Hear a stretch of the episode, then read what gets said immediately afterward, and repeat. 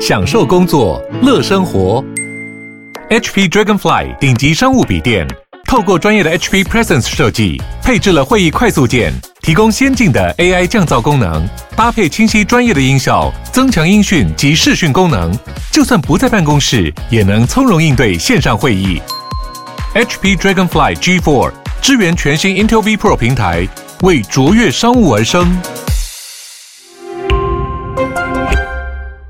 嗨，大家好，我是莫尔，欢迎收听魔股史塔克。那其实，在上个礼拜的那一集夜影有讨论夜研有那集有受到 Mr. Box 的推荐，所以说上一集的流量是暴增的，单日流量大概是多了三十几倍吧。那就是对我自己来说是蛮大的流量暴增，那就是谢谢大家，然后一些 Mr. Box 的推荐。那如果说你是新朋友，然后觉得我这个节目还不错的话，也欢迎在我的脸书粉丝团按赞，然后在 Apple Podcast 啊、Spotify 跟 Mr. Box 也可以给我留下五星评价。那我基本上我觉得我在摩古斯塔克这个节目的定位，虽然说它是定位的财经节目，但是我觉得说，如果比起其他人的话，我当然是绝对在财经这块没有那么厉害。但就是我总是基础的东西的。那我想讲东西就是，除了股市的内容去做分享以外，我觉得说人生不只是有股市。那我兴趣或者我专业其实也不是完全的财经这一块。那如果说你在期待，就是我会跟你讲爆牌啊，或是你期待是我会跟你讲很多很进阶的操作。的话可能没有，就是基础的观念，然后我会尽量去确保我的观念是正确的。我可能会讲一些总经的东西，但是一定是有比我厉害的人存在，那就是大家可以来这边聊聊天，然后当做是听我在周末拉嘞。那如果你要跟我互动也是可以的。那我就是想要讲的东西就是比较生活，因为生活不真的只有不真的是只有财经而已，有很多的面向，然后所以我讲东西是其实比较多的。那古埃这个礼拜三有上节目，但我其实昨天才听，就是礼拜五的时候，然后他的网友有一个网友留言让我非常的印象深刻，在大概是周三上那个节目的五十分五十五秒左右那边，有个留言说他的朋友，他的亲人啊，然后他亲人因为忧郁症的关系离开了这个世间，然后他自己觉得像是他的一部分也被带走了，之后他每次看到人海都觉得说自己很有一部分跟着消失了。那就觉得心里很痛，然后他所能做的就是多多做一些善事啊，希望能够回向给那个朋友。那这种事情其实就是古外他的回应是说啊，就是他爸那一辈，他爸是排行老三嘛，然后就大伯跟二伯，那目前是大伯二伯都走，他其实偷偷观察他爸对于这件事情的反应，然后其实他结论是，其实我们遇到很多大的事情的时候呢，其实股票下跌或者是很多很多的，目前听起来会是你觉得很在意的事情，像刚刚讲股票下跌。然后别人八卦，或者别人自己在别人心目中的形象等等的，很多你很在意东西，其实就变不那么在意。因为对于那些很大的事情，像是亲人离世，或是在意的人离世、生死离别这种大事情来说，很多很多事情它的意义就没那么重要，或者它的在不同的尺度来看的话，其实会有更重要的事存在。原本很重要的事情就变得没那么重要了。那所以说，他我们会觉得啦，就我之前在一集乌俄战争也讲过，就是能够担心这些事情，其实相对幸福的。就是相对于乌克兰、俄罗斯开战那些受灾户，我们这边担心股票下跌，其实是蛮幸福的一件事情。当然不是说什么比上不足，比下有余啊，然后就是拿这个去跟人家讲说，你不要那么的忧郁啊，或者你不要那么痛苦，你不要想那么多，或者是说其实比你痛苦很多，然后借此去嘲笑你的痛苦是小儿科。当然不是这个意思，就是我想讲的是，痛苦它是都真实存在的。然后其实我会觉得每个人的感受度。承受的程度跟生长的环境也不一样，就是我的立场其实跟刚刚讲那些嘲笑其实是相反的，就是每个人他的因为感受度、承受度跟生长环境不一样，所以说对同一件事情，在每个人的反应也不太一样。比如说有些事情会你会觉得说我撑过了，是说别人也撑得过，那这个观念其实就是不太正确的，因为你撑得过这件事情，是因为你的可能是你对压力的敏感度，或是你的生长环境不一样，说你在意的点不一样，但不代表同一件事情你撑得过。那其他人就理所当然也要承认过，所以说比较这些事情呢，其实没什么意义的。像是我前几天跟一个我在加拿大上班的朋友聊天，然后也聊到了类似的问题。基本上生活苦闷久了之后，你就会有点封闭在自己的世界里面。那我现在也会有一点这种感觉，就是平常就是你会觉得你聊天的朋友不多，然后你心里有东西，其实你能够分享的人其实也没那么多。但有些很多人是他们有闺蜜，然后会周末一起出去玩，或者是有人可以谈天分享。但是势必也有些人跟我们一样是。就是你会聊天的朋友其实不多，然后苦闷久了多半也是自己消化。偶尔会遇到一些过去的朋友，那是有共同的经验、共同的回忆的朋友，你才会愿意，或是你才有机会去跟他聊一些这些事情。就是会聊完之后，你可能会比较好，但是这种人其实是不多的。那前几我跟他聊天的时候，其实发现不只是我们彼此的，就是一路遇到的每个人，其实在脱离了学校这个环境之后，其实很多人的感觉就是。你在社会的一切其实是跟你在学校是不太一样的。其实不只是出社会后啦，就是这其实是如果你大学毕业才发现这件事情，其实是晚的，是相对幸福。很多人在高中或是他一出生之后家庭环境是有问题的时候，他会更早去感受到，就是这个世界跟他想象其实不太一样。那就是你对未来其实本来可能会有很多幻想，在初期的时候，比如说你在高中的时候啊，或是我举例好了，就是像我大学或者我高中时候，我会希望我自己是个很浪漫的人，然后那时候我很迷的东西就是嬉皮啊，嬉皮文化，然后吉普赛的那种迁移的感觉，所以说对我来说重要的不是钱，而是保有生活的自主权，像是我可以自由的打工，没钱才打工，然后对我来说就是我选工作。然后不会因为工作去牵制我的生活，只能做某些事情，我要放弃我的兴趣。不会，我就是希望能够自由打工，然后写作，然后过喜欢的生活。但问题并不是这样，就是那时候的想象跟后续你出社会之后，你会发现，其实你在经济的层面、人际关系的层面，或者年龄层面，还有甚至是你的自我期许的层面，都会遇到很多的问题。最直接当然就是你出社会之后，你会发现自己没有钱，然后你打工，你刚出社会，除非你是高材生或者你的科系读对。不然的话，只能当个打工机器，就是缴房租啊，然后缴很多钱之后，其实你剩下钱就不够多。然后你当然没办法立即过我想要的生活，就是你可能会有想要有些相对想要优渥的物质生活，或者想买名牌包，或者想买吃一点比较好的东西。那当然出社会是不行的，那就是钱的问题，你会在出社会就遇到。然后另外人际关系也是，就是你要跟别人交往是人际的关系。那如果你交到的伴侣也是需要去经营的，然后交不到的话，也是另外一个问题。你就在网络上看到，不只是交到会有人抱怨伴侣怎么经营，然后会感到苦恼，然后交不到也是问题。反正就是人际关系永远都是一个问题。那不只是伴侣的问题，但是你跟家人相处和不和谐，然后会不会发生问题呀？后还有你他们是不是有些问题？就是比如说他们的身体老了，或者是他们也是人，所以他们也可能会犯错，会有经济的问题，或是你会发现其实老人啊，或是你的。小时候你会觉得说家人啊，尤其是长辈，他们是很神圣、很强大的存在。但当你长大，你会发现其实他们也是人，他们也可能会跟我们一样有七情六欲，会犯一些傻事，做些很错误的事情，或是很幼稚的事情。那你那时候，你当然就会势必当你长大了，你有能力了，然后你出了这个社会之后，你就可能会需要去承担家人的情绪。然后这又是另一个问题，他们可能会有他们的经济问题、健康问题跟情绪问题，你要去跟着承担。然后。但人际关系当然一定还有同事间嘛，公司间当然有满满的问题呀。那除了人际关系的问题之外，年龄层面的问题，像是你可能你几岁，比如说我现在三十岁了，那我就是对比三十岁的过去那些人，或者是比较成功那些人，他三十岁时候在做什么，或是我对比我过去期许的我三十岁的时候，我应该达什么目标，那我会觉得说自己有没有做到。特别是你出社会之后，你会觉得你的时间过很快，那你一回过头才发现，其实诶，原来怎么已经三十，然后你。发现十年就这么过去，但是对你来说，这个十年跟一到十岁、十到二十岁的十年，它的体感速度是不一样。你会觉得怎么过那么快？已经三十岁，然后自己完成事情好像不多。然后三十岁之后、四十岁之后、五十岁之后，你会被时间开始慢慢的追赶，就是你已经没有犯错的空间，甚至是你只有往上爬。然后你在某个时间点，你就可以对标其他这个时间点的人，这才是你过去想要的生活。就是你想要的理想的形态，这个时候你就不太能够犯错。犯错应该是三十岁以前就应该犯完，三十岁之后就是要步上轨道。你会这种感觉？这当然除了是年龄的问题以外，也是自我期许的问题。那刚讲的其实很多问题，但最后你会发现，其实这么多问题是没有办法细分成什么问题，它只是只有经济层面，什么问题只有人际关系层面。有时候其实这些问题是混杂，就比如说一件事情，它同时会有很多问题。那话题回到就是我我讲说，我跟我加拿大朋友聊天的时候，他就说他的例子啊，就是他一个人在。异乡上班啊，他会在边读书，然后毕业之后去上班。那有时候他会觉得说，他在那边上班，他要找个 meaning，就是他要找个他的意义是他存在那边的意义是什么？像是他在出国读书，出来之后在当地打工，然后他这边花费是没办法用他打工的钱去做支付的。然后在那边找正职之后，终于他的开销是能够用他的薪水去做支付。然后因为他所面对都是不同的面孔，比如说有西方的面孔，或者其他人种，然后或是其他国家的人。那他当然是他会觉得说他需要去达到别人期待，或者他会自我怀疑，就是他能够应征上这份工作，别人对他的期待是什么，或者说他会自我怀疑，他比起其他人是不是更值得这份工作？然后总之他就会比别人还要去拼命。比如说他可能为了达成期待，尤其是他一个人在他乡，那他自己觉得也没什么事情，那除了定期的运动以外。他会更投入工作，剩下时间他就是几乎本上都在工作。比如说下班之后，他也会自主弄一些事情，然后是没有薪水，就是他自己自愿去弄一些工作事情，在下班时间的。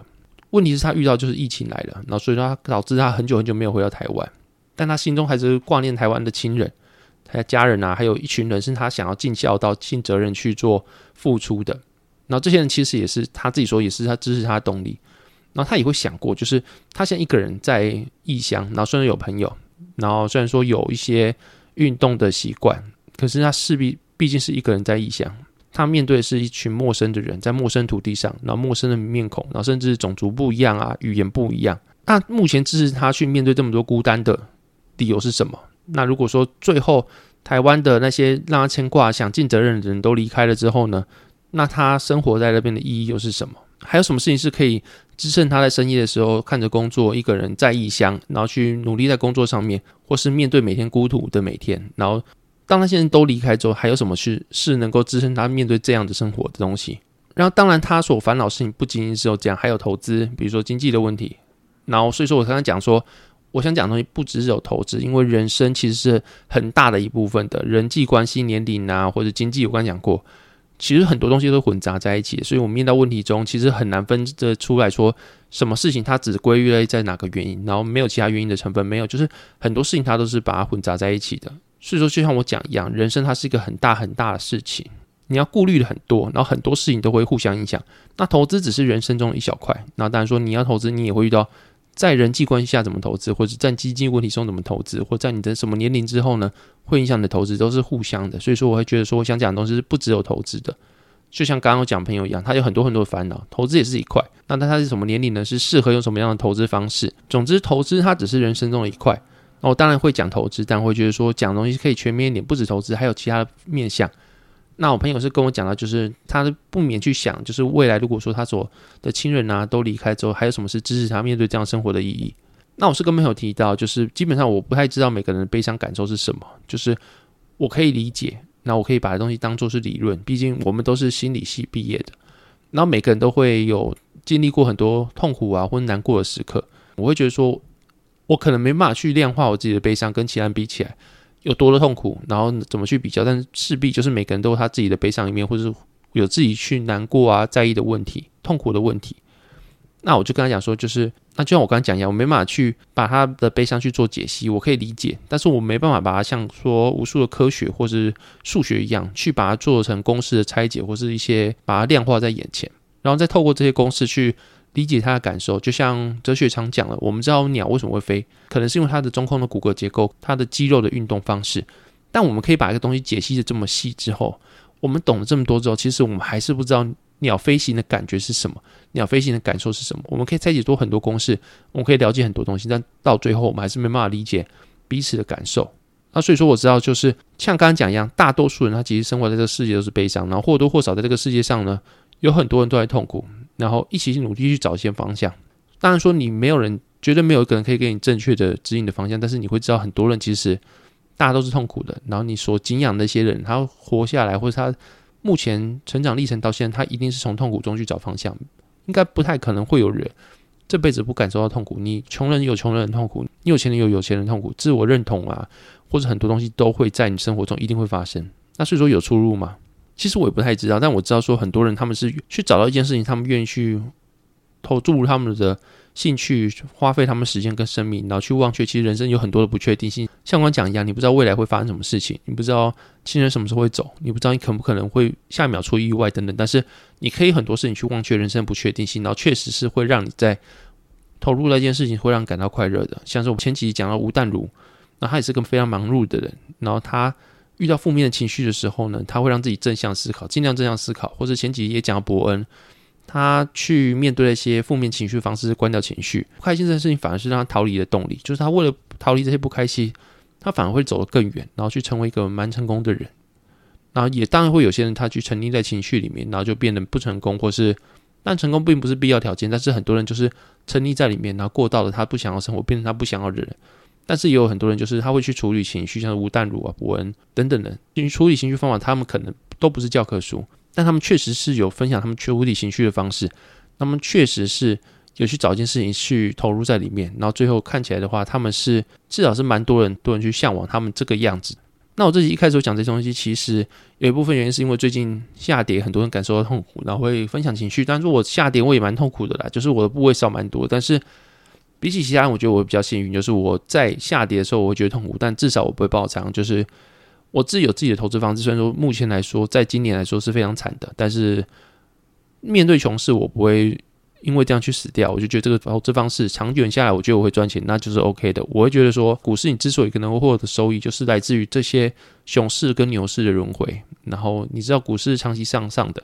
那只要你相信的话，那就是那就是你要怎么去处理情绪，反而是比你现在要转换什么标的重要。因为现在什么东西都在跌，然后你要去追强势股，可能二零年、二一年有用，但是你现在去追强势股，很有可能是你。买到它的涨停，或买到它突破之后，隔天又到货给你。所以说，与其做频繁交易，我就现在就是把你的交易的步骤拉慢一点，然后专心去处理你的情绪，会是比较重要一件事情。但是说处理情绪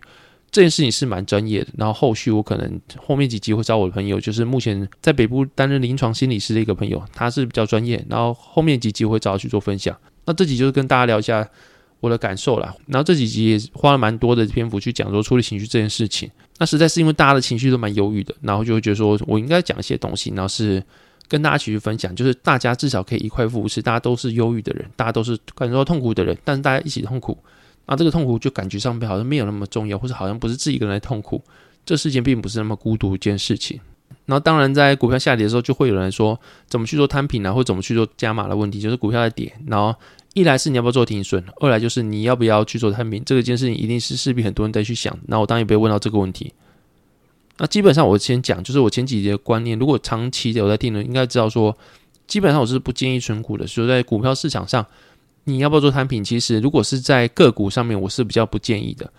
但是你如果要摊平的话，其实你也是可以同时去风险控管，然后或是停损跟摊平去做一个。一个比较平衡的方式，比如说你今天如果你要做个股的话，可能你的部位，比如说你的部位，你可以去选择五只到十只的个股。那这五只到十只个股，你可能先打三分之一的钱进去。比如说你想要买这只个股，那你打算买十分之一的部位，那就先丢三点五趴左右进去。那后续你还有六点五趴到七趴左右，你可以慢慢丢，分三步去打进去。那这样的话，你就可以做摊平。然后摊平的话呢，就算最后它跌到下市好了，你顶多就损失十趴。那这个方式就是用你的部位的上限去把你的股票的停损点做出来，那也是一种停损。那你就是可以同时在停损跟摊平中间去做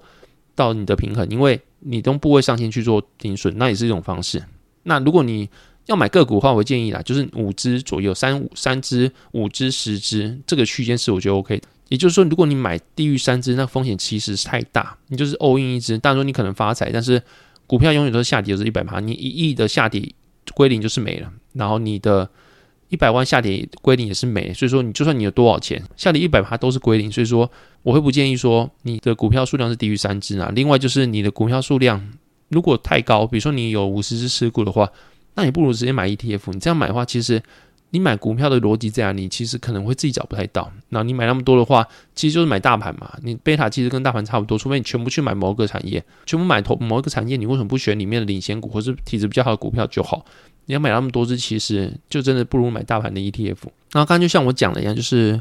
个股的话，我会建议就是你可以用部位上限去去做停损跟摊平中间取平衡。那如果你买是 ETF 的话，我只建议你买被动的 ETF，因为主动的话它有其他的费用，那费用会让你在起跑线上就输别人一大截，然后你不一定会能够透过后天的投资或主动选股去。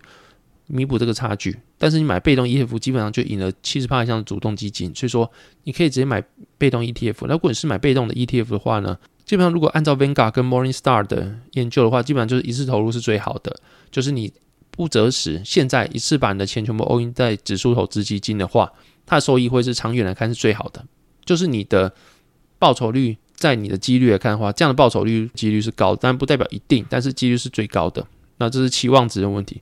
那如果你怕的话，你要分批买也没问题，就是分了三个部分嘛。那就是每下跌五趴或十趴就买一次，但是基本上大盘 ETF 你要下跌到十趴两次是很难的。然后当然说今年不是例外，今年就真的负二十趴以上。但就是平常的话，你要下跌十趴再买的话，你很容易车开走了。但你还有一大笔闲置资金在那边，然后闲置资金你还要去思考它怎么去运用或怎么对抗通膨，因为每年你看美国八点一趴的 CPI，然后台湾有大概三趴，所以每年不买它也是实质上就是被通膨去做减损。